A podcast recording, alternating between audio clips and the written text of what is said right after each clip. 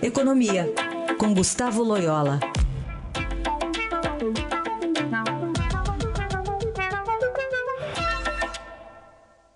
Bom dia, Loyola.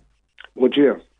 Estava falando aqui com o Jamil Chad sobre a, a questão da, do fogo cruzado, né, que começou entre China e Estados Unidos. A China agora impondo tarifas sobre 128 produtos uh, americanos e como isso pode ser ruim não só é, para o próprio país, mas como pode gerar um efeito em cadeia. O que sobra aqui para o Brasil? Bom, é, é, isso mesmo. Quer dizer, essa a guerra comercial. O que acontece é que é, os países começam a retalhar uns aos outros, né? Existe uma escalada. Só que, na realidade, quem é mais atingido, quem acaba sendo mais atingido, são os próprios consumidores desses países, né? E essa guerra comercial iniciada pelo pelo Donald Trump não faz sentido econômico nenhum. Pode ter uma alguma base eh, política na política uh, regional dos Estados Unidos, mas uh, afeta negativamente a grande maioria dos consumidores norte-americanos e agora também os chineses, né? É, com essa retaliação. Para o Brasil é, é, ruim porque o Brasil fica no meio desse fogo cruzado aí, é, protecionista, é, embora o país não seja especificamente o alvo é, desses tiros aí protecionistas, a gente acaba sendo é, atingido. Principalmente, é, isso pode acontecer na cadeia do agronegócio, né? Eventualmente pode ter um outro benefício, nós por exemplo, é, a questão, os, os chineses agora impuseram uma tarifa sobre a importação de carne suína norte-americana. Né? Então, isso pode, pode, desviar um pouco de comércio para o Brasil.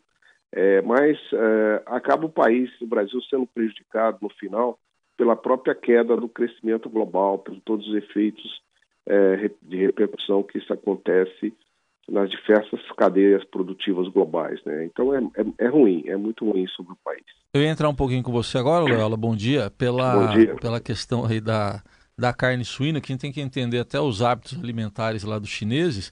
E, e, lá na China tem a WH, que é a maior processadora mundial de carne suína, que compram do mercado americano.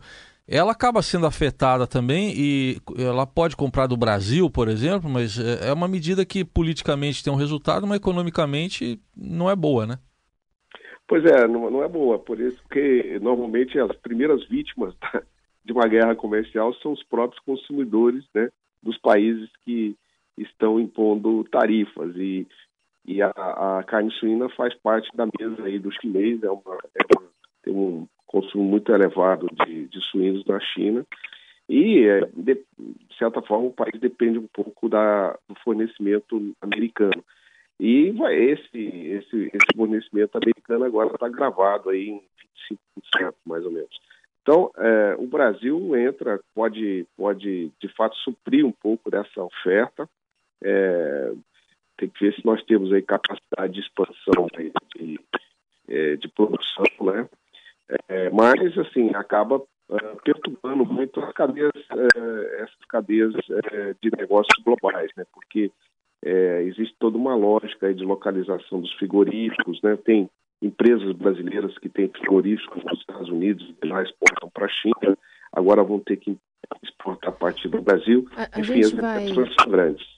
A gente vai refazer a ligação aqui com, com Loyola para continuar falando com ele ainda sobre economia. Começou a dar umas picotadas aí, mas um, um outro assunto que a gente vai tratar com ele, que inclusive é ex-presidente aqui do Banco Central, é sobre o crédito para financiamento de imóveis. Né? O volume de crédito destinado ao financiamento de imóveis com dinheiro da poupança caiu pela metade no último ano na comparação com 2014, antes da crise econômica e quando seus recursos atingiram patamar recorde.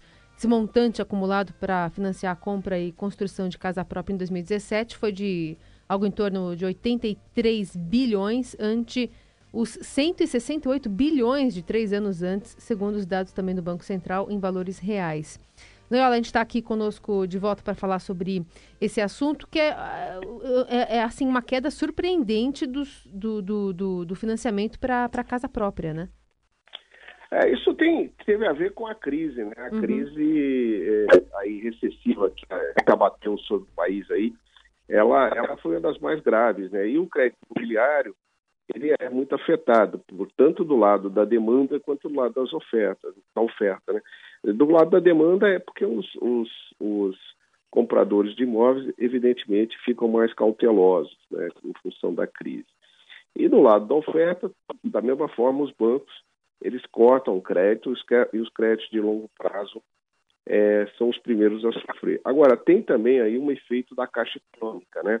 A Caixa Econômica é a líder aí do mercado e de, de crédito imobiliário.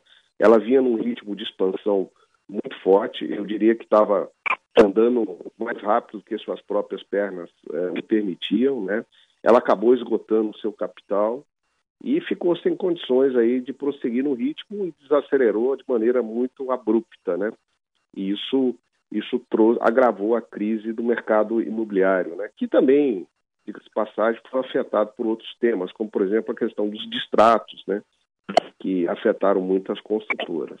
É verdade. E aí tem agora essa expectativa da queda recente dos juros, né? Para começar a pelo menos apresentar alguma, algum tipo de recuperação nesse essa mercado imobiliário, né? Essa expectativa, inclusive, já se percebe aí sinais né, de melhora, é, tanto, tanto na, na, questão dos lançamentos imobiliários, das vendas e tal, como também no crédito. Então, uhum. acredito que agora, em 2018, o mercado vai estar em, em expansão em, em volume, em, tanto em, em recurso, em dinheiro, quanto em valores, quanto em, unidades de financiadas. Né? Deve, uhum. Isso deve aumentar. Muito bem, a gente conversou com Gustavo Loyola sempre às segundas e quartas aqui no Jornal Dourado. Até logo mais. Até logo.